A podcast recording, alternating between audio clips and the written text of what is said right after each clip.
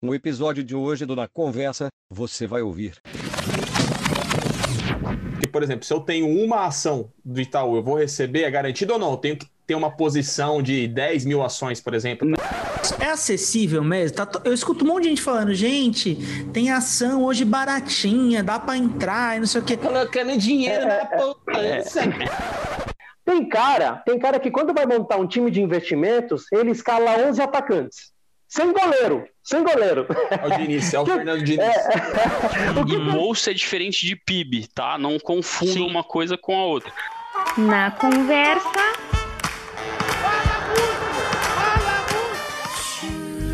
com Bruno Pinta. Contando os plaquês de 100 dentro de um Citroën. A nós convida porque sabe que elas vêm. De transporte nós também. Sim, senhoras e senhores, está começando mais um Na Conversa Podcast, o podcast da família brasileira, um podcast de diálogo e paranauê. Eu sou Bruno Pinto, psicólogo das ruas, e eu até hoje não sei ler e nem entender os gráficos dos aplicativos de finanças do meu celular. E eu sou Hernani, obrigado por estar de volta. Sou bibliotecário, podcaster e várias outras coisas que eu não faço muito bem. E eu tô aqui porque eu espero que dê pra ficar milionário com 1,99. Muito bom. Fala galera! Fala galera, tudo bem com vocês? Pinta, obrigado pelo convite, Hernani. Prazer bater um papo contigo, com o João. Eu sou Hildebrando, tenho uma corretora de seguros, professor de finanças e agente autônomo de investimentos. E vamos tentar ajudar o Bruno a interpretar esses gráficos, né, mano? E fazer ganhar dinheiro com 1,99. O, o Ideobrando até hoje tenta me ensinar PROC-V no Excel e não consegue, ele acha que ele vai me convencer agora. Boa noite, pessoal. Eu sou o João, eu sou assessor na XP Investimentos, faixa preta de jiu-jitsu e gosto bastante de esportes, mas o que eu vou ensinar pra vocês é que a carteira de investimentos dá pra ser igual a um time de futebol, é só ter um pouquinho de estratégia. Caramba! Mano, você sabe que eu falo pra todo mundo que eu tenho um primo que é faixa preta em jiu-jitsu. Eu sou doido pra arrumar uma briga e trazer o João, tirar o João do bolso assim, falar assim, ó, vai lá, resolve. Eu, achei bom que ele falou que é faixa preta de jiu-jitsu antes de eu fazer qualquer piada relacionada a qualquer coisa no mercado financeiro.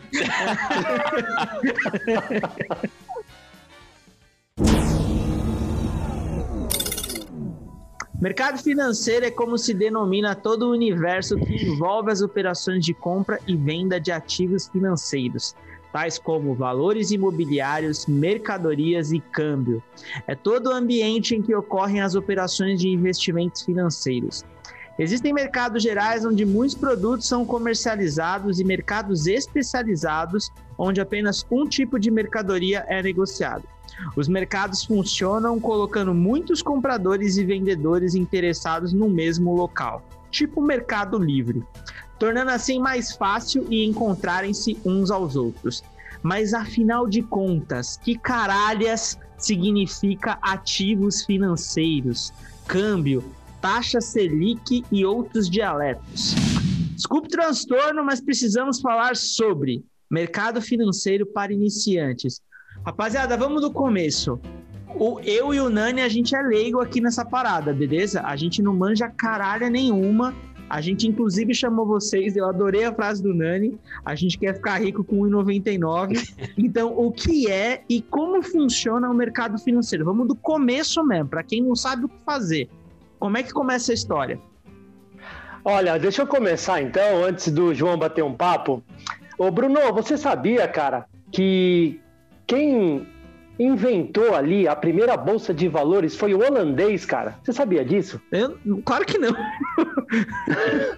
olha, olha, olha que barato, olha que barato. Você já deve ter ouvido falar do caminho das Índias, né? Sim. Antigamente os portugueses, os Boa portugueses e os espanhóis, eles iam até a Índia buscar especiarias. Sim. Só que uma vez, um, um holandês, ele descobriu um livro que tinha exatamente esse caminho até as Índias, com as especiarias, tudo bonitinho, onde comprar, é, quanto pagar pelos, pelos itens. Só que ele não tinha bala na agulha para ir sozinho. E aí ele falou para uma galera o seguinte, gente, eu conheço o caminho, eu conheço o- o- as especiarias que vendem lá, E eu tenho tudo aqui na palma da mão, só que eu não consigo bancar uma embarcação sozinho. Vocês conseguem bancar comigo? Aí juntou uma galera, falou: Olha, eu banco contigo, mas eu quero uma participação desse lucro aí. Você vai lá, você traz, a gente vende, eu quero uma participação desse lucro. Ele falou: Fechado. Cara, todo mundo ali, uma galera começou a colocar uma grana nesse negócio e foi. E ele começou a trazer especiarias da Índia e começou a desbancar Portugal e Espanha, e só Holanda, tá? E de repente essa galera começou a ganhar um dinheiro veaco essa galera começou a, a ter ali um retorno absurdo e ali surgiu o mercado de valores mobiliários. Ali surgiu a primeira bolsa de valores do mundo, irmão. Caraca, Todo mundo isso- ali, ó. Isso que ano, mais ou menos, você sabe?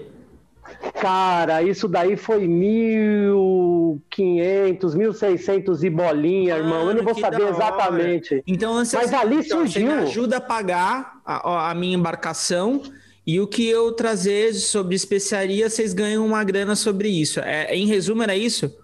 Era isso. E é isso até hoje, irmão. O João pode, com- pode co- corroborar o que eu tô falando, mas quando você investe em empresas, né, João? Não é isso até hoje, irmão? Comenta aí comigo. É isso até hoje. É, hoje você tem, na verdade, tem empresas que elas pagam dividendos e as empresas que não pagam dividendos, mas de ambas, quando você é acionista, você tem lá o ganho do, do- é, é, da valorização do capital da empresa, né? Então perdura até hoje essa. Mas, ô João, Essa- vamos supor que, que eu não saiba o que seja dividendos. o que seria Não, dividendo? dividendo, por exemplo, eu já tô dividendo pra cá. é. A primeira coisa que eu pensei também, Nani. É, a coisa que eu quero é sair do dividendo, no caso. Eu tô devendo pra muita gente. Então, imagina o seguinte: é, sempre que vocês veem ações na bolsa, vocês vão ver que tem sempre um código de três letras, quatro letras e depois seguido de um número, né? Então, ou vem o número 4, ou o número 3, ou o número 11, né? Então, por exemplo, ITUB 4, ação do Itaú. É, ITUB 3 também, a mesma coisa, Bradesco e etc. É, o que diferencia essa, essa numeração é justamente você saber qual ação que vai pagar dividendo e qual não vai pagar dividendo. E o que, que é o dividendo? Você já tem o ganho, quando você investe numa ação, naquela determinada ação, você já tem o ganho de valorização dela, que eh, se baseia na quantidade de negociações que ela tem. O princípio básico de oferta e demanda. Quando você tem muitas ações sendo negociadas e poucas pessoas comprando, a ação cai. E vice-versa, certo? É, então você já tem esse ganho da valorização. A diferença das ações que pagam dividendos é que quando as empresas declaram o lucro delas, seja trimestral, é, é, quadrimestral, semestral, dependendo da forma que a empresa declara, ela tem ali um ganho adicional referente a esse lucro, ela repassa uma parte desse lucro que ela teve para aqueles investidores que investem nas ações com dividendos, né? Nossa, não, mas peraí, Então peraí, peraí, escolher- me perdi, mano, me perdi. Peraí, deixa de novo, faz de conta assim, ó, eu tenho uma padaria, tenho uma padaria, e aí Certo. eu quero vender um pedaço dessa padaria pro Nani, por exemplo. E aí eu quero vender, tipo, a cozinha, tal. Aí eu vou lá e vendo a cozinha pro Nani. Aquilo que a gente produzir e vender com a cozinha, é, seria esse o dividendo que eu tô pagando pro Nani, é isso? Uma porcentagem desse dividendo, né? Porque Ah. até mesmo que é produzido na cozinha, é, depende da estrutura total da sua padaria, certo? Porque se, se ele produzir lá na cozinha e colocar para vender lá na frente no balcão, se ele usou a sua estrutura também. Então ele não vai receber o total do lucro que ele que ele é, é, tá gerando ali pela cozinha da padaria. Ele vai te distribuir proporcionalmente uma parte desse lucro. Entendeu? Hum, entendi, agora entendi. E, e é legal isso, Bruno. É legal isso que o João está trazendo, porque é o seguinte, né? Vamos tentar trazer aqui algo bem simples, bem didático, bem lúdico, tá? Imagina que você tenha um camarada no bairro que tem uma barbearia, você vê que ele é um cara bacana, ele é um cara que atende os clientes bem, ele é um cara que tem um bom preço, tem um bom produto, ele tem uma clientela legal, mas às vezes, para ele alavancar o negócio dele, para ele escalar o negócio dele, ele precisa de investidores. ele precisa de alguém aportando dinheiro no negócio dele. Então, de repente, ele chega para você, pinta, chega para o Nani e fala o seguinte: Meu, vocês estão vendo que eu sou um cara batalhador, vocês estão vendo que eu sou um cara dedicado, só que eu queria abrir uma segunda barbearia porque eu já não estou conseguindo dar conta, né, atender os clientes aqui, eu não vou conseguir tocar outra, eu não tenho verba para isso.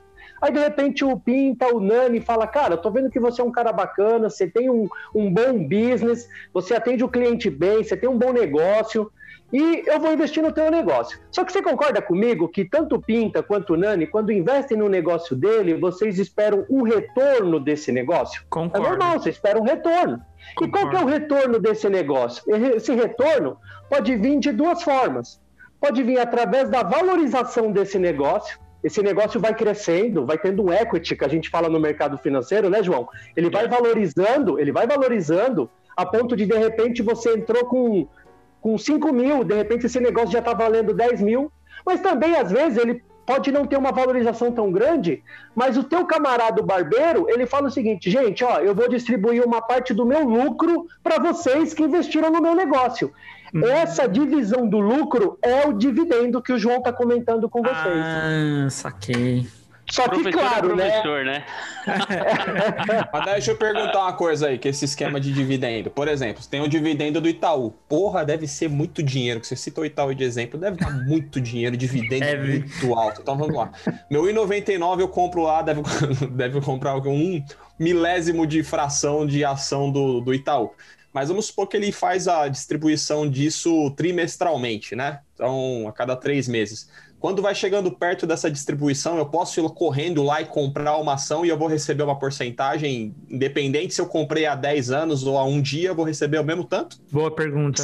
Caraca, tem- sensacional. Sensacional a pergunta.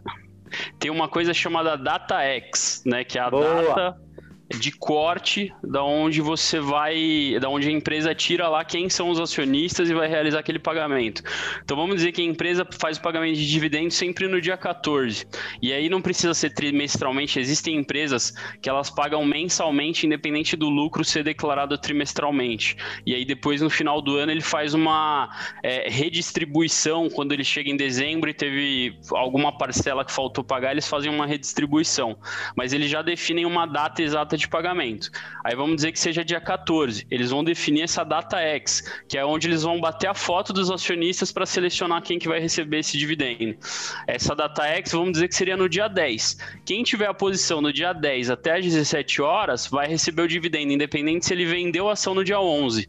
Ele pode vender no dia 11, mas no dia 14 ele vai receber o dividendo porque na data X ele tinha aquela ação Mas E como é que de sabe dessas posição. datas? É, Não, é- pela a- bolsa. Mas aí esse negócio de posição aí já me deixou preocupado. Porque, por exemplo, se eu tenho uma ação do Itaú, eu vou receber, é garantido ou não? Eu tenho que ter uma posição de 10 mil ações, por exemplo. Não, não, você tem que ter a uma única posição, uma única ação que seja voltada a dividendo, que é o final 4, já é suficiente para você ter direito do recebimento. Você não precisa ter duas, três, cem, nem nada disso. Até uma coisa que confunde muitas pessoas, por exemplo, você falou, pô, com o I99 eu não devo comprar um milésimo de ação do Itaú. A ITSA4, se eu não me engano, tá 8 reais, uma, uma das ações das empresas do Itaú que pagam dividendo. Então, É, porque João, são várias, né? isso. É acessível mesmo? Tá to- eu escuto um monte de gente falando, gente, tem ação hoje baratinha, dá pra entrar e não sei o quê. Colocando dinheiro na poupança. Ô, ô, ô, É, é acessível. Cara, sensacional, é acessível. Deixa eu, só, deixa eu só complementar o que o João trouxe, que é muito legal o que o João trouxe, porque é o seguinte, Só né? é, zoando a poupança foi maravilhoso também, né?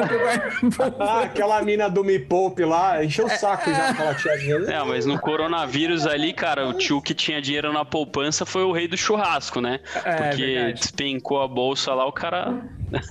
É, mas o que o, o que o João está trazendo é muito legal, porque é, como é que funciona o dividendo, né? O dividendo, a companhia, ela lança o que a gente chama no mercado de fato relevante. O que é um fato relevante? Ela faz uma divulgação no mercado dizendo quanto que ela vai distribuir de dividendos e quanto que será o dividendo por ação. Tá? Então isso é importante, porque o, o Nani perguntou: puxa, se eu tiver uma ação, se eu tiver mil ações da empresa, eu recebo dividendo? Recebe, mas você vai receber um valor de dividendo para cada ação que você tem daquela empresa. Então eu vou trazer um exemplo aqui, como ele falou da Itube 4, né? O do, do Banco Itaú. Ah, imagina que o Banco Itaú lance um fato relevante e fala o seguinte: ó, eu vou distribuir 20 centavos por ação. Beleza, 20 centavos por ação. Se eu tenho uma ação dessa empresa, eu ganho 20 centavos de dividendo. Eu tiver 10 ações, eu ganho R$ reais. Eu tiver mil ações, assim sucessivamente. Tá? Então, para ser uma conta justa, eu, eu ganho dividendo com uma única ação? Ganha mas você vai ganhar um, um percentual, né, um, um, um, valor determinado por ação, 20 centavos, 10 centavos, 15 centavos. E aí, se você tem 5 ações, se você tem 20 ações, se você tem 50 ações daquela empresa, é só multiplicar esse valor, 20 centavos, vezes 50 ações, e você sabe quanto você vai ganhar de dividendo. Então, é uma coisa justa, né? Então, o acionista que tem mil e que tem uma ação, vai ganhar o, o dividendo proporcional à sua quantidade. Hum. Só complementando, e aí o que gera também muita confusão entre vários investidores iniciantes é porque quando você entra na bolsa e você joga o ticker, né, que é o código da ação no home broker, você vai ver que você só vai ter opção de negociar de 100 em 100, né? E o que que acontece? Porque a bolsa ela tem um sistema de negociação em lotes e um sistema de negociação unitário. Para você negociar no sistema unitário, que é de 1 a 99 ações, é só você incluir um F de fracionado no final do ticker. Então, de novo, vou dar o exemplo do, é, é, da Tietê. É Tietê 11 e F no final. F no final você é, negocia no mercado fracionado e compra de uma a 100 ações. Ah, João, de 1 a 99, desculpa. Por quê? Vamos dizer que você quer comprar 250 ações. Você vai comprar 200 no mercado de lotes e 50 no mercado fracionado. Você quer comprar 199 ações, você vai comprar 100 no mercado de lotes e 99 no fracionado. Então basta você incluir o F no final do ticker da ação, você consegue negociar unitariamente, não em lotes. É, muito bom, muito bom, muito bom que o João trouxe. É o, é o, site da bolsa que é tipo a bolsa de valores no seu computador, né? Esse home broker é onde você faz essas operações, maluco. É, desculpa, desculpa não ter explicado. É que para mim é tão comum esse dialeto é, que às vezes eu acabo esquecendo. É. Dá medo, dá um pouco Mas o, o home broker ele é, na verdade, o sistema das corretoras que vão interligar o, as ordens traçadas nas corretoras com a bolsa. Então, por exemplo, o Itaú tem o home broker dele, a XP tem a, o home broker dela, o, a Ágora tem o home broker dela, e aí esses home brokers são ligados à bolsa. Então, a pessoa acessa da corretora dela o home broker, mas é tudo ligado à bolsa para cruzar todas as informações então, de todas as corretoras. precisa de uma corretora? Obrigatoriamente, para você negociar em bolsa, precisa de uma corretora. Então, Bruno, ô Pinta, vamos fazer o seguinte, né? Vamos voltar e começar do início, né? Antes da gente falar aí sobre, sobre ações fracionadas. É. Foi muito rápido. Ó, a primeira coisa, a primeira coisa é você abrir conta numa corretora de investimentos, tá? Então você tem várias corretoras hoje, como o João trouxe aí a XP, a Rico, a Easy Invest, a Clear, a BTG. Talvez o seu próprio banco tenha uma corretora, né? O Itaú tem a corretora dele, o Santander, o Brasil Bradesco.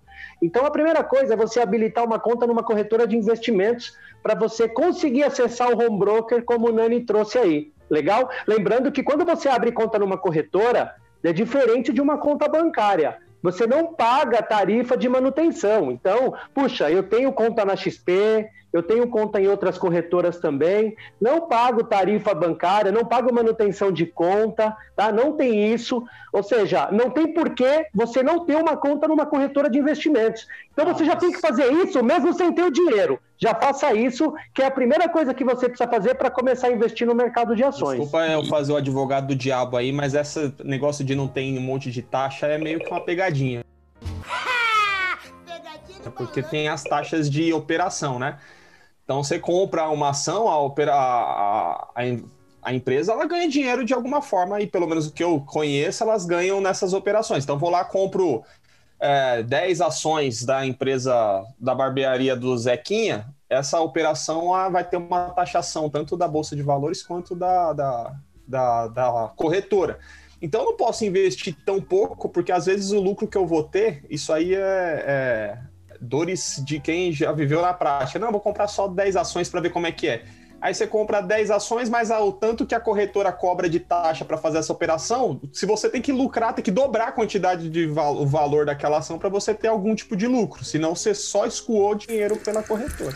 Ô, Nani, mas hoje, hoje mudou bastante, tá? Hoje mudou bastante, porque tem muita corretora com taxa zero para ações, tá? Então, assim, é, eu tenho conta na XP, eu gosto muito de trabalhar com fundos imobiliários na XP, que eu não pago taxa de corretagem, o João Taia da XP pode confirmar o que eu estou falando. Mas, por exemplo, quando eu vou comprar ações, aí eu já não compro pela XP, eu prefiro comprar, por exemplo, por uma Clear, pela Rico, que hoje a Rico é da XP, só que a Rico não cobra taxa de corretagem. Tá? Então, então você não é paga a, a taxa de. Nessas ciladas que nem o Nani falou, Ilde, como é que a gente sabe? Qual o melhor? Você, antes de abrir, é, antes de você abrir conta numa corretora, você consegue consultar todas as taxas que ela cobra para as operações. Se é uma ah. operação swing trade, se é uma operação day trade. Então você consegue consultar no site da corretora todo o pacote de tarifas que ela cobra. Tá? Então hoje, essa briga entre as corretoras tem favorecido o consumidor, tem favorecido o investidor. Porque hoje a XP, inclusive, baixou as taxas para ações, né? O João sabe disso. XP baixou agora para R$ 4,90 a taxa para ações. Eu, quando comprava ações da XP há 3, 4 anos atrás, eu pagava R$ 18,90 por ordem. Hoje caiu para R$ 4,90 para ações. Hoje é R$ 4,90 mesmo.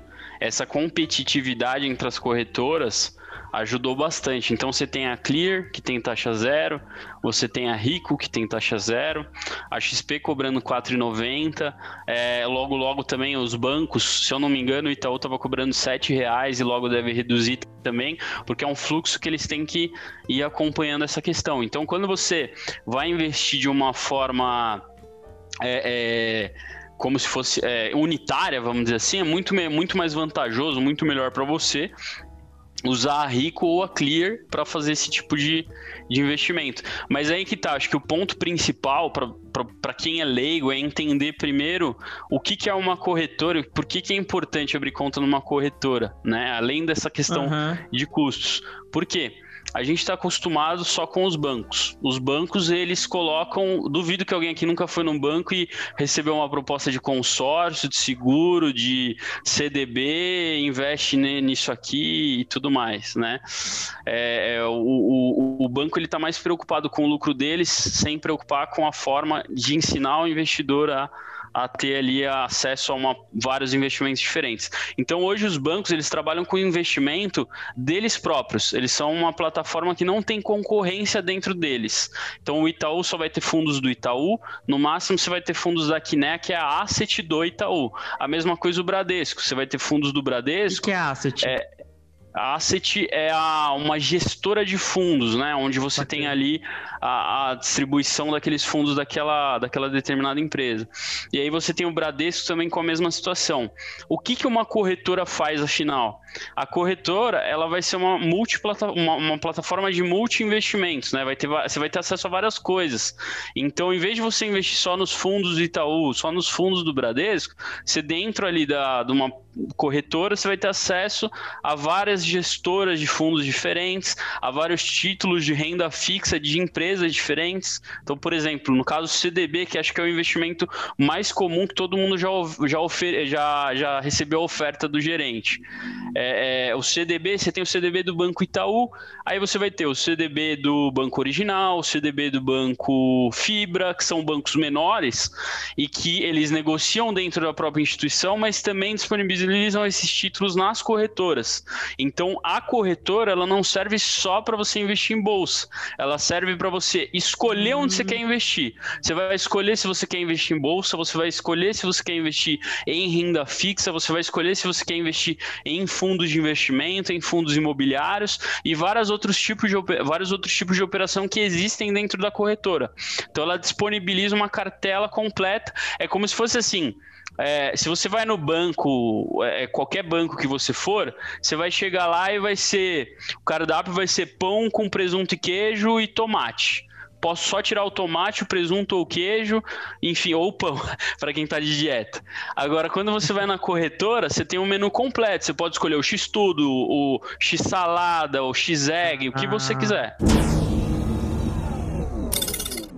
Gente, como é que a gente ganha dinheiro e perde dinheiro no mercado financeiro?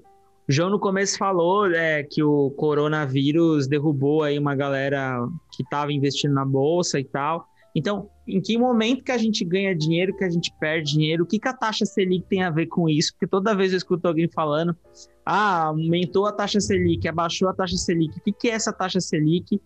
Mano, que, que raio é isso? Vamos lá, deixa eu trazer um pouco aqui, daqui a pouco o João complementa, mas o que é a taxa Selic? Ela, ela é uma taxa que serve como um termômetro eh, para as instituições financeiras. Então, como que funciona? Né? A taxa Selic ela acaba servindo ali como um termômetro para títulos públicos, Tesouro Selic. Eh, E aí, como que funciona essa questão, tá? Pensa comigo o seguinte: o banco, Bruno, o banco ele não fabrica dinheiro. O banco ele é como se fosse um comerciante. Ele pega dinheiro de alguém e empresta para outra pessoa. Esse, esse é o papel do banco. Uhum. Então, quando eu tenho tá, uma taxa Selic de 10% ao ano, o banco pensa o seguinte: para eu captar esse dinheiro é 10%. Legal? Uhum. Então, se eu for emprestar esse dinheiro para outra pessoa, eu vou emprestar esse dinheiro a uma taxa maior do que a que eu paguei, porque eu preciso lucrar com isso. Ok? Uhum. Então, se eu, se eu paguei 10%, eu vou emprestar 15%. Ponto. Agora, se a taxa Selic começa a diminuir para um, pra um, pra um, pra um nível baixo, o banco está captando esse dinheiro a 2%. E ele empresta esse dinheiro a um outro patamar. Tá? Então, a importância de você ter uma taxa Selic baixa é que você estimula a economia real. O que é a economia real que a gente fala? O banco começa a emprestar dinheiro a uma taxa menor, porque ele está captando esse dinheiro a um custo menor. Quando, Então, a, taxa, quando a favoreço- taxa baixa, é isso? Isso. Então eu favoreço, por exemplo, aquele pequeno empresário, aquele comerciante, aquele dono de empresa que precisa expandir o negócio dele, está precisando de uma linha de crédito, e quando a taxa Selic está num patamar baixo, eu incentivo aquele cara a tomar um empréstimo e conseguir alavancar o negócio dele. Então, por isso que a gente sempre fala no mercado acionário, né? Que quando a taxa Selic está baixa, é interessante você começar a olhar para a economia real. Por quê? Porque você está incentivando as empresas a alavancar o negócio delas, e aí eu incentivando as empresas a alavancar o negócio delas, elas lucram mais, elas vendem mais, e eu, como acionista dessas empresas, volta naquele nosso, naquela nossa conversa de dividendos, eu passo a ter um percentual desse lucro. Mas o que, qual que é o problema da taxa Selic nos investimentos? Quando eu invisto em renda fixa, se essa taxa Selic cai, os meus investimentos de renda fixa, um Tesouro Selic, um CDB, que está atrelado a um CDI, ele tende a cair também. Por quê? Porque é o custo primário do dinheiro. Taxa Selic é custo primário. Então, por isso que a gente fala o seguinte: puxa, a taxa Selic começa a cair, eu preciso, come eu preciso começar a diversificar meus investimentos e olhar para outras opções, que é o que o João trouxe, que é o, uma corretora, ela consegue te dar essas outras opções. Tá? Eu começo a diversificar meus investimentos. Eu vou para um fundo multimercado, eu vou para um fundo de ações, eu vou para um CDB que remunera ali 120% de um CDI. Eu consigo ir para um, Nossa, pra mas uma quanta, debênture. quanta coisa, mano. CDI, CDB, RG, CPF. Mano, é muita coisa. pensa, pensa o seguinte, a Selic, né, que foi o que o professor trouxe pra gente, é, é, tem toda essa questão. O que, que é o CDI, né? O CDI nada mais é do que o, o acesso à Selic, só que do investidor, não do banco, certo? O Uhum. banco acessa pela Selic, o investidor acessa pelo CDI. Tá, mas qual que é a diferença um do outro? Percentualmente é muito pequeno. O CDI vai ser 0,10% menor do que a taxa Selic. Então é muito pequeno. Então você falar ah, 100% do CDI é quase igual a 100% da taxa Selic. Então quando o professor quer falar, pô, 120 do CDI, 130 do CDI, 140 do CDI, isso quer dizer que do CDI, que está atrelado à taxa Selic, então se a gente tem a Selic a 2%, você pode entender que o CDI também está 2%, ele vai estar um pouquinho menor, mas muito pouco, 5. Então você pode entender que é 2%. 140 do CDI significa 140% desses 2% que é a Selic hoje. Ele é um, todo investimento atrelado ao CDI é um investimento pós-fixado. Então você vai receber um percentual desse CDI, certo? E ele vai alterando conforme vai passando o tempo. A mesma coisa que o professor falou. Se sobe a taxa Selic, sobe esse investimento. Se cai, cai esse investimento. Para que, que ele serve? Para você ter o seu dinheiro sempre remunerado é, é, pela realidade que a gente vive, mas você vai deixar é, investido nessa estratégia, geralmente, né, dentro da- do seu portfólio de investimentos, aquela parcela que é destinada a, a que é, entrando naquela questão do jogo de futebol, aquela parcela que está destinada ali a ser a defesa do seu time. Por quê? Ele vai acompanhando ali o mercado conforme for acontecendo as coisas e tende a ter uma oscilação mais controlada, que é a oscilação da Selic subir ou cair, certo? Mas ele vai ser ali a sua defesa, não é uma coisa para você, pô, vou ficar rico investindo em, em, em CDI, em Selic. Não vai, você vai ter o seu dinheiro remunerado acima da poupança. Não, mas acima eu da acho que inflação. essa, é essa é a pergunta de ouro. Como é que eu ô, Pinta. dinheiro? Como é que eu fico rico? Ô, Pinta, É. mas ó, ó, o que o João trouxe é sensacional. Por que, que é sensacional? Porque, voltando para sua pergunta, como que eu ganho e como que eu perco dinheiro no mercado financeiro? Primeiro, como que você perde dinheiro no mercado financeiro? Deixando de fazer as estratégias que o João acabou de trazer. Tem cara, tem cara que quando vai montar um time de investimentos, ele escala 11 atacantes. Sem goleiro, sem goleiro. É o Diniz, é o Fernando Diniz. o que, que é, o que, que é escalar 11 atacantes? O cara colocou toda a reserva financeira dele em ações. Por exemplo, ele não tem nenhuma reserva de emergência. Então, numa, na, na primeira necessidade dele, de repente, sei lá, furou o pneu do carro, ele está precisando de uma grana para trocar de celular, ele está precisando de uma grana para pagar um, um tratamento, ele vai ter que vender as ações, porque tudo que ele tem está em ações. E ações é renda variável. O nome já diz, varia. Ou seja, pode ser que hoje esteja 20 reais, amanhã esteja 15, daqui dois anos esteja 30, 28. A renda é variável. Então, aonde que eu vou escalar o meu time para ter a minha reserva de emergência? A reserva de emergência, gente, não é para ter, não- ela não vai te deixar rico, mas ela vai evitar com que você perca dinheiro no mercado financeiro. Onde que tem que estar minha reserva de emergência? Tem que estar no meu goleiro, tem que estar no meu zagueiro, tem que estar ali nos meus volantes. É o quê? É um Tesouro Selic, é um CDB com liquidez diária, é alguma coisa voltada para renda fixa. Quando eu monto minha reserva de emergência e eu sei que ela vai me dar uma segurança, aí eu começo a ficar mais ousado. Aí eu vou escalando o meio de campo, aí eu vou escalando meus atacantes. Por quê? Porque eu também não vou jogar só na defesa. Mas você concorda que um bom time começa com uma boa defesa? É isso que o João trouxe. Então, como que eu vou começar a ir para o mercado de ações, sendo que eu não tenho nenhum goleiro ainda confiável? Não é isso, João? É, eu acho que, acho que o importante que é, é importante colocar, aí trazendo essa analogia com, com o time de futebol, é que a gente sempre vai ter vários perfis diferentes, né? Você tem lá o cara que é o Tite e você tem o cara que é o. o... O coelho que foi mandado embora do Corinthians. É, Graças você tem a ca- Deus. Puta É, que você pariu. tem, você tem vários perfis. Então vai ter aquele cara que vai jogar na retranca, só fazendo ali 1x0, 2x0. E tem aquele cara que quer buscar golear demais. É o óbvio São que, assim, Paulo. É o que Se você você chama de tiver- perfil agressivo, né? É o perfil agressivo. Isso. Exato, imagina que é, hoje a gente tem mais de três perfis, né? Mas no geral é, a gente tem o conservador, o moderado e o agressivo. Então o conservador é aquele, quatro, aquele cara lá que no FIFA vai lá e põe aquele ataque 5-3-2. É, é, no- jogando lá um FIFA no videogame, o cara põe 5-3-2 no ataque. O Joga cara que é bola, mais né, João? moderado, é, o cara que é mais moderado, ele vai ter aquele ataque 4-3-3, aquela formação 4-3-3 básica que quem jogou o, o- o FIFA, o PES, era o que mais aderia. E o cara que é mais agressivo vai ser aquele cara que tem 3, 4... É o cara que coloca o Roberto Carlos no ataque, o Ale Pinto no ataque. O Alejo, o Alejo era bom, hein, Pinta? O Alejo era É, eu bom, colocava o Roberto Carlos e o Alejo lá na frente, ninguém ganhava de mim, mano. Tu não tá ligado? É óbvio que se você tiver só Neymar no seu time, você vai golear pra caramba. Só que a chance de você ter o time inteiro no chão em um minuto é, mais, é muito, muito, muito rápida, né? Mas ó, deixa eu fazer uma pergunta importante. Vocês falaram muitas siglas e eu me perdi na metade delas. Mas o que é importante pra quem tá começando agora é assim, ó. Eu consigo juntar 50 conto no mês. Eu deixo de tomar as brejas ali um, um pouquinho, uma garrafa a menos em cada final de semana, juntei 50 conto por mês.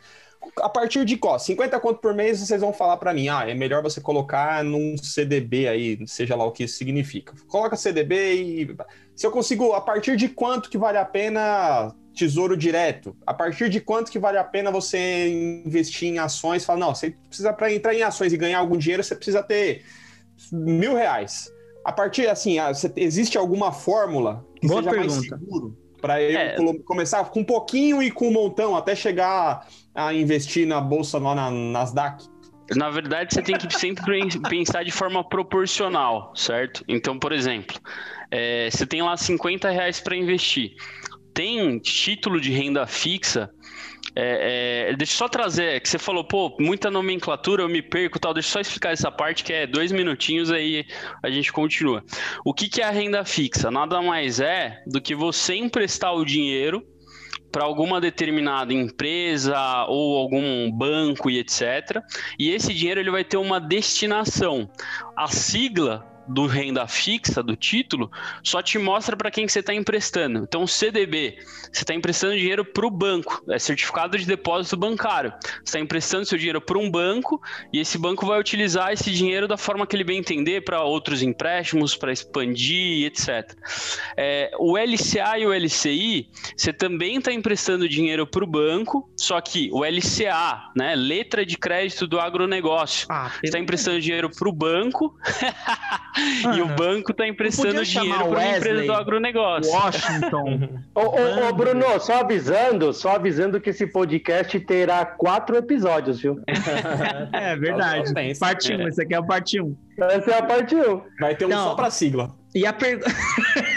Tem que fazer custar o Wizard. É, é um, é um conseguir. negócio, é um negócio bem complicado. Só que assim, Não, por exemplo, Ah, é agronegócio. Eu tava acompanhando aqui. O Pita é afobado. A- Agronegócio. LC. Isso, o, é, LCI ba- é imobiliário, estou chutando. isso, É isso, isso, mesmo. exatamente. É tô até aqui, ó. é lógica, é isso. Fala outra Então, sigla aí por exemplo, é, CRA. O CRA Não ideia. também é do agronegócio, só que você empresta dinheiro para a própria empresa. E o CRI, Imobiliário. Jesus Cristo. mas para a própria Ah, empresa também. O I é imobiliário, o A é agronegócio. agronegócio. Exato. A debenture, você está emprestando dinheiro para a empresa, mas sem ter uma destinação específica se é agronegócio ou imobiliário. Então, assim, é tudo a mesma coisa, é tudo o mesmo bolo. Que vai diferenciar da nomenclatura para quem que você está emprestando e, obviamente, dependendo de quem para você empresta, o risco vai, vai, vai ser diferente. Se você está emprestando dinheiro para o Bruno, é, é, é uma coisa, que você conhece ele, é seu amigo. Agora, se emprestar dinheiro para mim, você não sabe se eu vou sumir com ele. Então, você precisa saber para que, que eu vou usar esse dinheiro. Então, é justamente para isso que servem as nomenclaturas. Tá? Beleza. É, aí, Ô, aí ô, ô, ô, voltando- João, ô, João, e aí tem uma outra nomenclatura para poder ajudar na sopa de letrinhas, é que tem o FGC também, né? FGC É. eu manjo, é Fundo Garantidor de Crédito. Boa, boa, Caramba, boa, lição Tá né, louco, Nani tá arregaçando, Nani. Que E, é, e é legal, O banco quebrou, o governo te dá dinheiro pra. na verdade, É é, é, na verdade não. Não, não é isso. F, Não. é, não é. É, garantidor O E- de crédito eu tenho que é isso, ó. É. O banco roubou 10 conto lá da minha conta, o banco... Não, existe um fundo É, que garantir que você não perde tudo. E é, basicamente é isso, só que esse FGC, ele é, ele é uma empresa sem fins lucrativos, que ela tem ali a. Ela é financiada pelos maiores bancos. Então, Não é o Itaú, Bradesco, Banco do Brasil, Caixa financiam o FGC. E o FGC ele garante, ele serve, ele existe para garantir que o investidor que investe nos bancos pequenos, que também é, eventualmente vão expandir, isso vai ser bom para todo mundo sozinho. né? Não, não perca o dinheiro dele. É interessante esse ponto porque recentemente a gente teve uma reunião com o FGC e hoje eles têm capital para se os 20 maiores bancos médios do Brasil quebrarem, eles conseguem cobrir todos ao mesmo tempo. Então, o Nubank original, se os 20 maiores médios quebrarem, eles conseguem garantir que eles pagam todos os investidores que tem nesses bancos. E, isso é legal, que isso é legal que o João está trazendo, sabe por quê? Porque tem muita gente que ainda é preconceituoso com investimentos, Bruno. Por incrível que pareça, o cara tem Sério? preconceito com investimentos. Sério, porque o cara fala o seguinte, ó. Puxa, por que, que eu vou comprar um CDB do Banco Inter se eu posso comprar um CDB do Itaú? Aí você fala para ele, sabe por que, que você vai comprar um CDB do Banco Inter, do Banco Original? Porque o Banco Inter e o Banco Original, eles pagam 100, 110, 120% do CDI, dependendo do CDB. Enquanto você pega um Bradesco, um Itaú, um Santander, esses caras pagam 70, 80, 85% do CDI. Isso é praticamente poupança. Isso é praticamente poupança quando você desconta imposto de renda. Aí o cara fala: ah, mas por que, que eu prefiro ficar no Itaú, no Bradesco e no Santander? Porque, cara, esses bancos existem há décadas. Esses bancos não vão quebrar. Ou seja, eu- o meu dinheiro está garantido. Agora, se eu colocar meu dinheiro num banco Inter, num banco original, num, num Nubank, quem me garante que daqui um ano, daqui dois anos, daqui cinco anos, meu dinheiro vai estar lá? É verdade. Quer dizer, às vezes não. O FGC garante. Então, por que, que você está ganhando menos rentabilidade se você pode investir da mesma forma, com a mesma segurança, recebendo um percentual maior do CDI? É assim que Legal. funciona. Mas por quê? É importante falar isso. Por que, que o Itaú, então, empresta a 70% do CDI, a 80% do CDI, enquanto o Banco Inter te empresta com 100% do CDI? Te empresta não, né? Pega teu dinheiro emprestado com 100% do CDI. Porque esses Por bancos médios querem ganhar no, na quantidade de novos de clientes? Também, e outra, o Itaú já tem nome, o Bradesco Na já tem nome. Na verdade, não, porque o banco pequeno, ele, você não vira cliente quando você compra o CDB dele. Então, se eu tenho, se eu sou cliente da XP e eu vou lá e compro o meu CDB do banco original, esse meu CDB que eu emprestei dinheiro para o banco original para ele expandir, porém eu sou cliente da XP Investimentos, eu não sou cliente do original. Então, na verdade, eles aumentam a quantidade de investidores deles, mas a parte de cliente não muda nada, né? Então, assim, realmente, cara, mercado financeiro é um negócio muito complexo, tem muita informação, só que hoje as corretoras elas disponibilizam. é, é, é, então, a XP Investimentos, por exemplo, se você entra na plataforma da XP, você entra no site da XP, você tem lá carteiras de investimentos já meio que pré-montadas, meio não, né? Pré-moldadas para cada perfil, onde você vai entrar lá, ah, mas pô, eu tenho que ter tudo aquilo, pô, que nem o, o, o Hernani falou, eu tenho 50 reais para investir, como é que eu vou colocar 20 investimentos dentro da minha carteira ali de, de produtos? Você vai investir da forma que for é, é, acessível para você. Tem CDB que o mínimo do investimento é um real. Então você pode colocar 20 reais no CDB, 30 reais no CDB. São Aí minha zagueiros. parte de renda Gostei assim. são os zagueiros. É. Aí o meio-campo ele vai estar atrelado a outras coisas que eu não vou, não vou entrar em tantos detalhes, porque é muito. Porque daí eu vou falar de inflação, eu vou falar de fundo de investimento, e cada ponto ali tem os subtítulos dele, e, e vai levando. a- é o que o professor falou: é quatro, cinco, seis epi- episódios para a gente poder abordar todos os assuntos.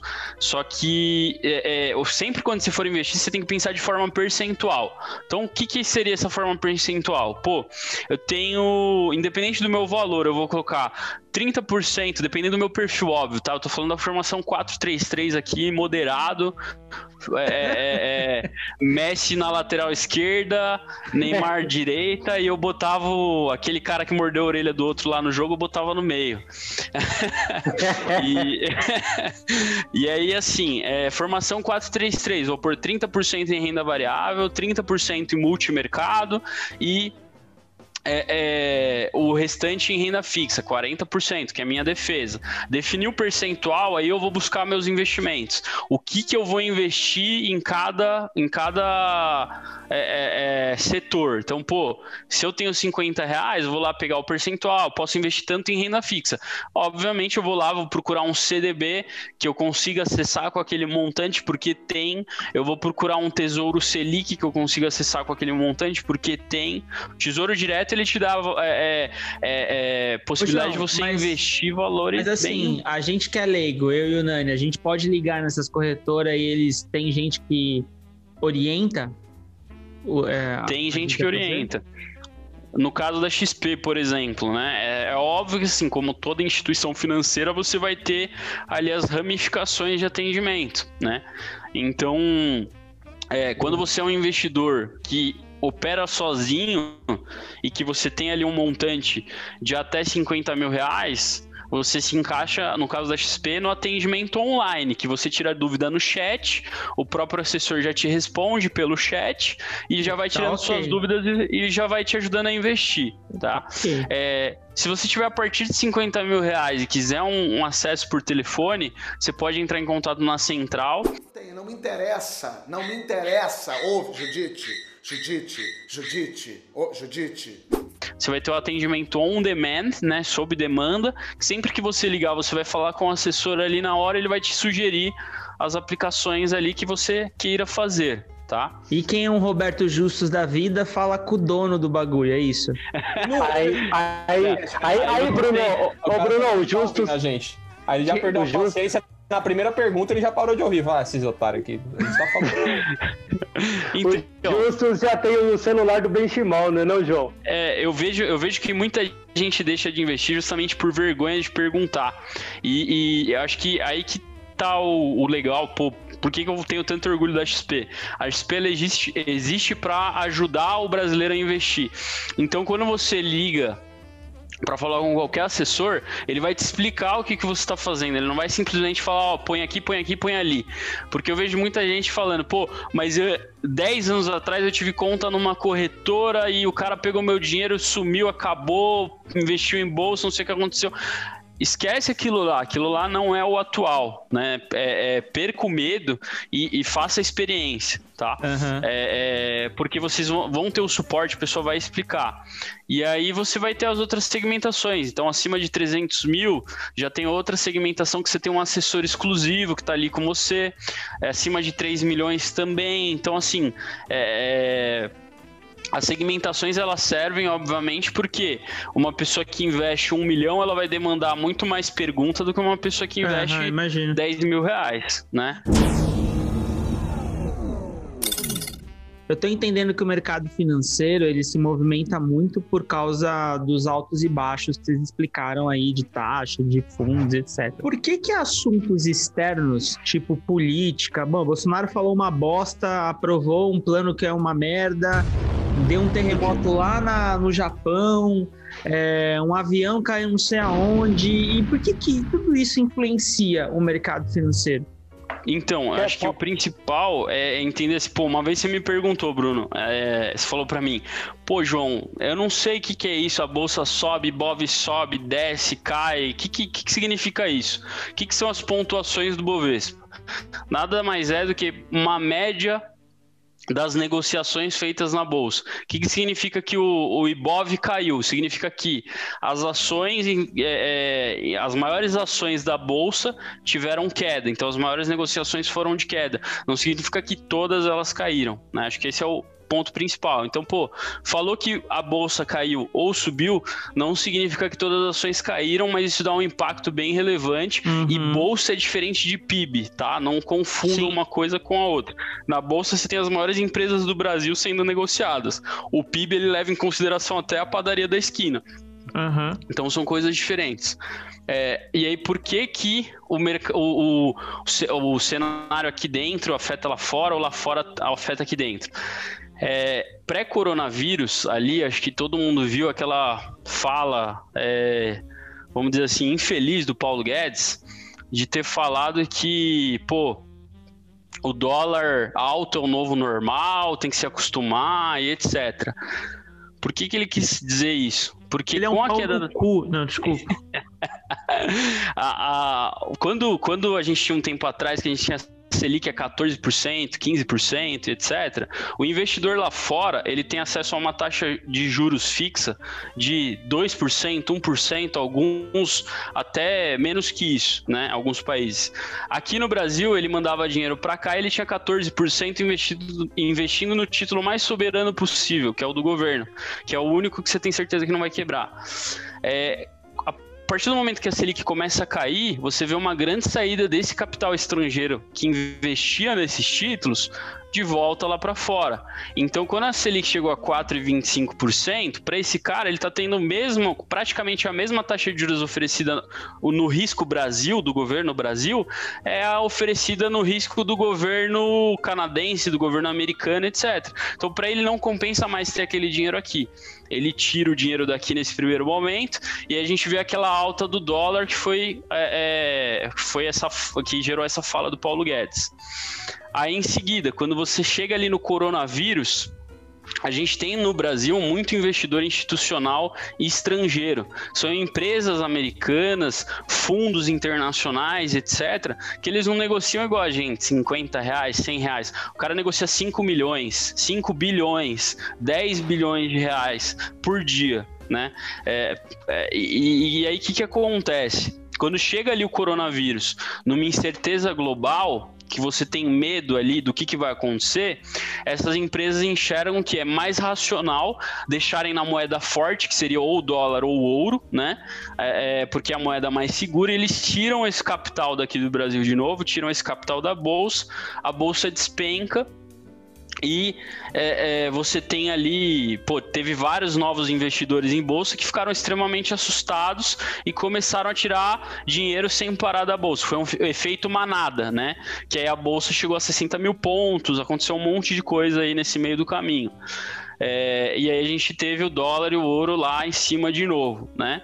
É, e aí por exemplo, quando o Bolsonaro abre a boca para falar alguma coisa, e aí voltando nesse assunto, né? Eu sou Messias, mas não faço milagre. Quando o Bolsonaro fala alguma coisa, quando o Guedes fala alguma coisa, ou quando a gente tem algum movimento aqui de incerteza que pode afetar o dinheiro desses investidores institucionais, obviamente eles vão tirar o dinheiro daqui e eles vão mandar para um lugar que eles consideram mais seguro, onde eles consigam enxergar um curto prazo seguro e um longo prazo mais seguro ainda. Então é por isso que, a, que dá essa as cagada falas nacionais toda. acontece essa cagada toda. É, é, só para só finalizar o que o João trouxe, muito bem colocado, por sinal, é o seguinte, né, Bruno? Quando eu empresto meu dinheiro para alguém, eu recebo uma taxa de juros por isso. Só que essa taxa de juros ela está muito ligada ao risco que eu tenho de receber ou não essa, esses juros. É. Então o Brasil, de uns anos para cá, ele veio diminuindo taxa de juros. Né? Como o João trouxe, Selic era 14%, caiu para 6%, caiu para 4%, hoje está 2%. Então o investidor estrangeiro ele fala, eu vou colocar dinheiro no Brasil para ganhar uns juros de 2%. Só que vale a pena correr esse risco de ganhar 2%, levando em conta toda essa instabilidade política que eu tenho no Brasil? Então, por isso que você tem essa fuga de capital é, estrangeiro do Brasil. Porque hoje vale muito mais a pena eu investir no mercado europeu, no mercado asiático, no mercado americano, e, e, e, saber que, assim, puxa, lá eu tenho menos estabilidade do que aqui e os juros aqui caiu demais. Por que, que o Brasil valia a pena né, para o mercado estrangeiro? Quando eu tinha uma Selic de 14% ao ano, cara, mesmo com toda aquela instabilidade política, ainda valia a pena manter meu dinheiro aqui, porque nenhum país do mundo me remunerava em 14% ao ano. Só que isso são águas passadas. E só para fechar essa questão, né? 14% falou... com liquidez, né, professor? 14% sem o cara prender o dinheiro por um ano, dois anos. Isso! O cara investia isso. hoje, ele tirava amanhã, ele tinha um rendimento diário e liquidez isso, diária. Isso, liquidez diária, né? liquidez diária. Muito bem. Então, assim, vale a pena. líquido, só. isso. De tirar o dinheiro do banco, porque isso aí tá uma parada que tem isso. investimento que você tem que deixar. Boa! Só uma coisa aí, né, talvez mudando um pouco, mas ah, é, tesouro. Como é que é do governo? Tesouro direto? Tesouro, ah, tesouro direto. direto é um ótimo investimento. Aí você entra lá, só que aí a liquidez é, você pode tirar daqui cinco anos só. Aí o pobre se lasca, porque daqui cinco Aí que tá a pegadinha. Você não, não precisa tirar daqui cinco anos, tá? Todo título de renda fixa, obrigatoriamente, ele tem uma data de vencimento. Que, que significa que chegou naquela data, é obrigatório o governo recomprar aquele título e te devolver o dinheiro investido. Ou a mesma coisa para CDB, LCA, LCI Mas e essa enfim, data de né? vencimento todos é esses mensal? blá blá blá. Essa data de vencimento ela é anual, às vezes semestral, depende muito de qual título você está adquirindo. Tá, então, vencimento, sempre. Então, é o máximo de tempo que eu posso deixar, não é o tempo que eu posso tirar. Então, se eu quiser tirar, Exato. colocar hoje e tirar amanhã, eu só vou tirar proporcional, é isso? Isso, só que vale lembrar que existem títulos que você consegue fazer isso e títulos que não. Então, por exemplo, no caso dos títulos do governo, eles garantem a recompra do título. Então, in- independente se você vai investir no Tesouro Direto, na LTN, que é pré-fixada, ou na NTNB, que é, é- é atrelada à variação da inflação, né? É, é, independente de qual você escolha, o governo ele garante a recompra a qualquer momento. Então ele, você vai ter o vencimento lá 2025, 2045, 2055, 2105. Mentira, ninguém emite título ainda. Mas você vai ter esses vencimentos, é, só que o governo ele garante a recompra a qualquer momento. Então, se eu investir hoje e amanhã eu qui- quiser tirar, eu posso, investindo em tesouro direto, tá? Agora, investindo em títulos de renda fixa que não sejam do governo, não é a mesma coisa. Eles têm prazo de duração, aí depende de outras, outros critérios, que é uma venda no mercado secundário, blá blá blá, que eu não vou entrar no- nesse, mais nesse Direto assunto. É porque- o zagueirão. Tesouro É. direto é segurança, então. Tenho lá Tesouro- 100 conto, eu vou botar 50 conto no tesouro direto. Se eu precisar desses É, 50 o- conto, eu tiro.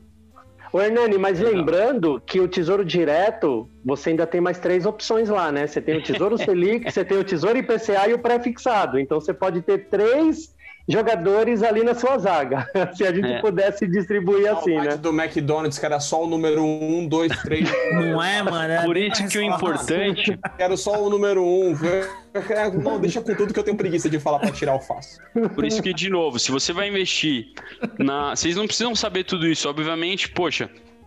É, é, cara, tem um cara que é professor de educação física, tem o cara que é, é- é psicólogo, tem o cara que é professor e existe o assessor de investimentos.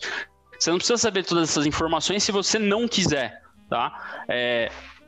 Só que quando você for investir na Rico ou na XP, que você tem ali a questão da assessoria, vão ser indicados para você investimentos. E se você quiser entender mais a fundo o que que é aquele investimento, basta você abrir ali o chat e perguntar, que acho que é o principal, é a gente perguntar as coisas e tentar entender como é que aquilo funciona, se você quer. Tem gente que não quer saber, ele vai lá e quer. é, é, Assessor na terra e Deus no céu. Existe o cara essa falou, tá modalidade? feito. Por exemplo, eu tenho lá os meus 50 conto, eu chego na, na, na Rico, na XP e falo aqui, ó. XP, eu tenho 50 reais aqui, ó. Usa do jeito que der, depois você me devolve com mil. Nas, corre- nas corretoras não, porque a CVM não permite. Mas existe um serviço chamado broker. E aí você pode procurar brokers, que são pessoas, né, pessoas que têm empresas no nome, que você contrata ele para fazer a gestão do seu dinheiro. Então você vai dar uma procuração para ele, vai abrir uma conta no seu Ah, nome, numa corretora, É, etc. o- é o Leonardo DiCaprio naquele filme que É ele o- fica tirando cocaína no cu da menina dos outros. É quase um Leonardo DiCaprio. Ah, eu não tenho coragem, não. Mas basicamente você vai dar todo o seu dinheiro, você vai dar seu Não, acesso pro cara e o poder pra ele fazer ali as movimentações que forem. Nem fudeu. Ô, João, é tipo, é tipo o Bob Axelrod, né? É.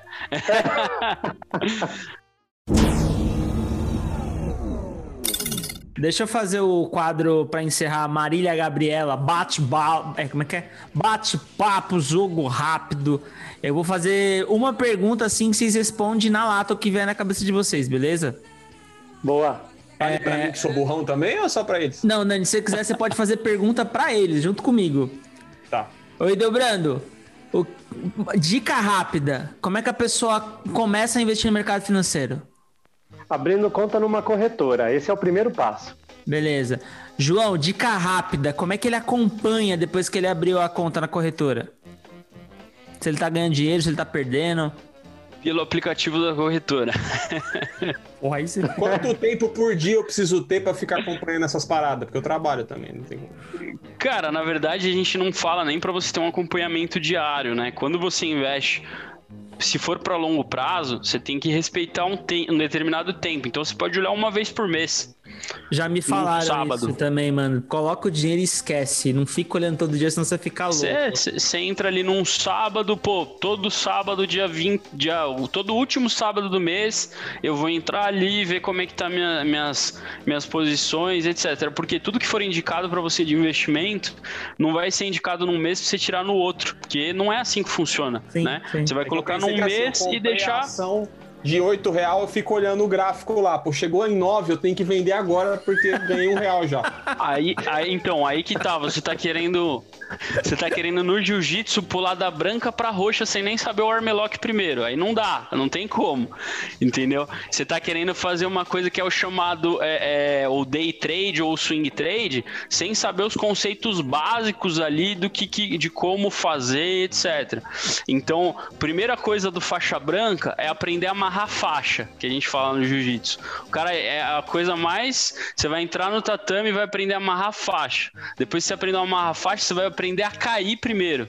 E aí depois que você aprendeu a cair, que você vai aprender o resto. Então, quando você não sabe nada de mercado e você já quer entrar comprando uma determinada ação para já fazer um day trade ou um swing trade curto, que é você comprar hoje e vender daqui uma semana, pode ser uma experiência muito frustrante, que daí é o que eu sempre falo que mexe com o psicológico, porque a pessoa tem uma experiência ali extremamente frustrante inicial, que acha que vai ficar rico e não fica, e aí acha que É aquilo não funciona. É É diferente de você pegar, por exemplo, comprar a ação do Itaú, Nani. Você comprar. 9 reais hoje, daqui 4 anos a ação do Itaú tá 20 reais. Aí você vai estar com um sorriso de orelha a orelha, que você deixou o dinheiro lá e. e Fora o teve todo esse dividendo, né. João? É, vou dar um exemplo bobo aqui pra vocês, desculpa prolongar tanto, mas é um exemplo bem simples. Existe um- uma gestora, uma asset, que é gestora de fundos, chamada gestora verde, né? Depois vocês, vocês colocam aí no Google Verde Asset, tá? É, o gestor dela se chama Luiz Stuhlberg. Ele, ele teve ali a, a, a fundação da gestora em 98 do primeiro fundo verde.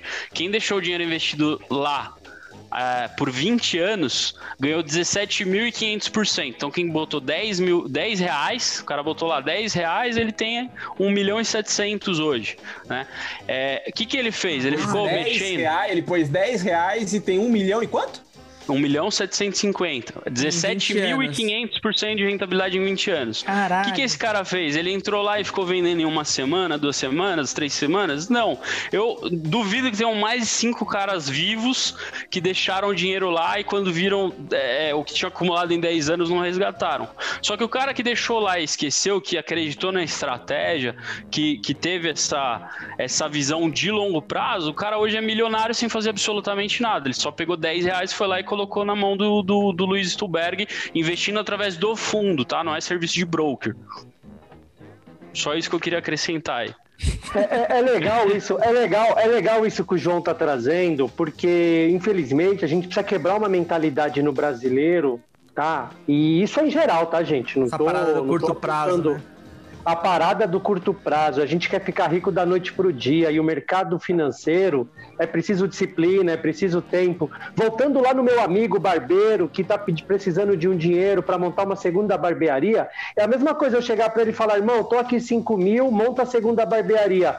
E amanhã eu falar para ele, ô, já tem 5.100? Já tem 5.200? Às vezes ele fala, não, eu tenho 4 mil, porque eu já gastei. Eu tenho 3 mil. Eu só tenho 2 mil. Dos 5 mil que você me deu, só tem 2 agora. Mas espera, espera. Me dá um ano, me dá dois anos, me dá cinco anos, você vai ver o retorno disso. Então, investir em empresas é investimento de longo prazo. É isso que a gente tenta trazer, né? McDonald's. É só assistir o filme Fome de Poder. Olha o papo de boteco aí, gente. Bom, então vamos lá, gente. No Papo de Boteco hoje, eu vou indicar o filme que foi citado aí no meio da conversa até pelo Hernani, eu já tinha escrito aqui, que é O Lobo de Wall Street, com Leonardo DiCaprio. E eu vou indicar mais porque eu gosto do Leonardo DiCaprio, eu acho ele um dos melhores atores que existem. É, e eu, depois que eu assisti esse filme, quando acabou, eu descobri que esse filme é baseado em fatos reais, aí eu achei esse filme mais louco, ainda mais da hora ainda. Titanic. O filme, o filme, o filme, o filme é baseado na vida de Jordan Belfort, um cara, um cara do mercado financeiro que foi do céu ao inferno mesmo. É, eu achei animal esse filme, cara. Muito bom, muito bom. Do céu não, porque ele sempre foi meio demôniozinho, né? A gente vê isso no filme. do ele foi, ao quinto. É, foi do purgatório ao inferno. Boa, boa, boa. E aí, Nani, o que, que você traz? Papo de boteco? Mano, eu não entendo nada de mercado financeiro. Mas tem aquele filme A Grande Aposta, que saiu um tempo atrás também aí, que é um filme meio diferente, assim, o ritmo dele, pá, mas é um filme bacana, que mostra, eu acho que foi a questão da bolha imobiliária, né? Ô, Nani, filmaço, filmaço, muito bem, muito bem lembrado, mano. não Esse filme esse filme mostra. ainda, mano. Cara, esse filme é com Christian Bale, se eu não me engano. É, Puta, já gostei. É o Batman, mano. Tem como ser ruim. É o Batman, mas cara, mas é um filmaço, é um filmaço Pô, e ele traz. o, Steve, o Steve Carell, muito, muito louco ele, né? Boa. Ah, é Esse aquele- filme é sensacional. Ele traz a, a crise do subprime nos Estados Unidos. Embaçado, filmaço, filmaço. Anota- anotado. O que você traz, Delbrando? Posso trazer um livro? Bora. O Homem Mais Rico da Babilônia. É um livro para quem quer começar a lidar com as finanças pessoais. Ele não vai falar de ações, não vai falar de CDB, CDI, nada disso. Ele vai trazer o fundamento do que é as é, finanças pessoais. O Homem Mais Rico da Babilônia. Cara, é um livro fininho. Você vai ler ele aí uma semana. Se você procurar na Sebo, você vai pagar 10 reais. Se você comprar na Saraiva Novo, é 19 reais. Se você falar Vale- que o Hernani, que é bibliotecário, ele te arruma de graça. Olha que show, olha que show. Procura, procura o Nani aí que ele vai te arrumar. Nani, lê por, vai, vai por mim. O Homem Mais Rico da Babilônia. Eu li esse livro. Eu falo que esse livro é tipo o Pequeno Príncipe. Já leu, né, Bruno? O Pequeno Príncipe, né? Opa, já. Algumas. Esse, esse livro, esse livro para finanças é igual o Pequeno Príncipe. Você tem que ler ele a cada 10 anos que vai ter uma nova visão desse livro, cara. É sensacional. Então, Anotado. fica a dica aí, muito bom. E aí, João, o que, que você traz no Papo de Boteco pra nós? Cara, eu sou viciado em videogame. Então o que eu vou indicar pra vocês, que traz vocês aí para o controle financeiro, mas aí em outros olhos, é a sequência do The Last of Us, né? The Last of Puta Us 1 e 2. pariu, o melhor Cara, ali você tem que catar suas balas e você vai ter que economizar bala. Você não pode sair dando tiro pro lado e pro outro. Senão você morre, você não sobrevive. Então quer, quer, quer aprender a economizar, quer aprender a ter ali uma, uma, uma gestão financeira, você vai fazer isso. Aí você vai entender o princípio, porque você vai ver que quando você tiver com a pistolinha, é sua renda fixa, é a sua defesa. A pistolinha ali, você sempre acha a bala dela. Toda hora tem bala no chão da pistolinha. Agora, quando você pega ali a 12, o, o, o, o brinquedão da hora, o brinquedão da hora você vai achar ali duas, três balas, dependendo da fase. Então, lá. se você sair gastando ela, você vai virar zumbi também. Então, eu indico aí o The Last Melhor of Us. jogo de videogame da história pra mim, esse The Last of Us. É um jogaço. Quem não jogou, É vai dar. embaçado. O, o dois eu não joguei ainda não, joguei só Da um. Fazendinha do Facebook também ajuda a aprender o mercado financeiro. Tentar uma Meu, outro que ajuda é o COD. Call of Duty também sensacional, cara. Você tem que, você tem que ir fazendo as missõezinhas gosto mais ali, da cara. fazendinha do Hernani do que esse aí. É, você tá muito violento, mano. Não, no Call of Duty você tem que ir fazendo. Um no outro, tentando aqui fazer um negócio mais familiar.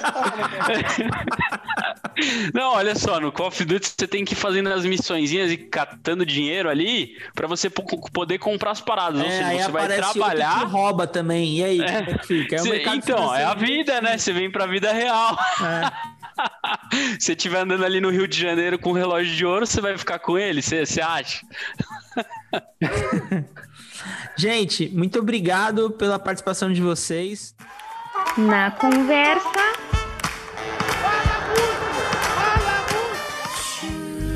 Com Bruno Pinta.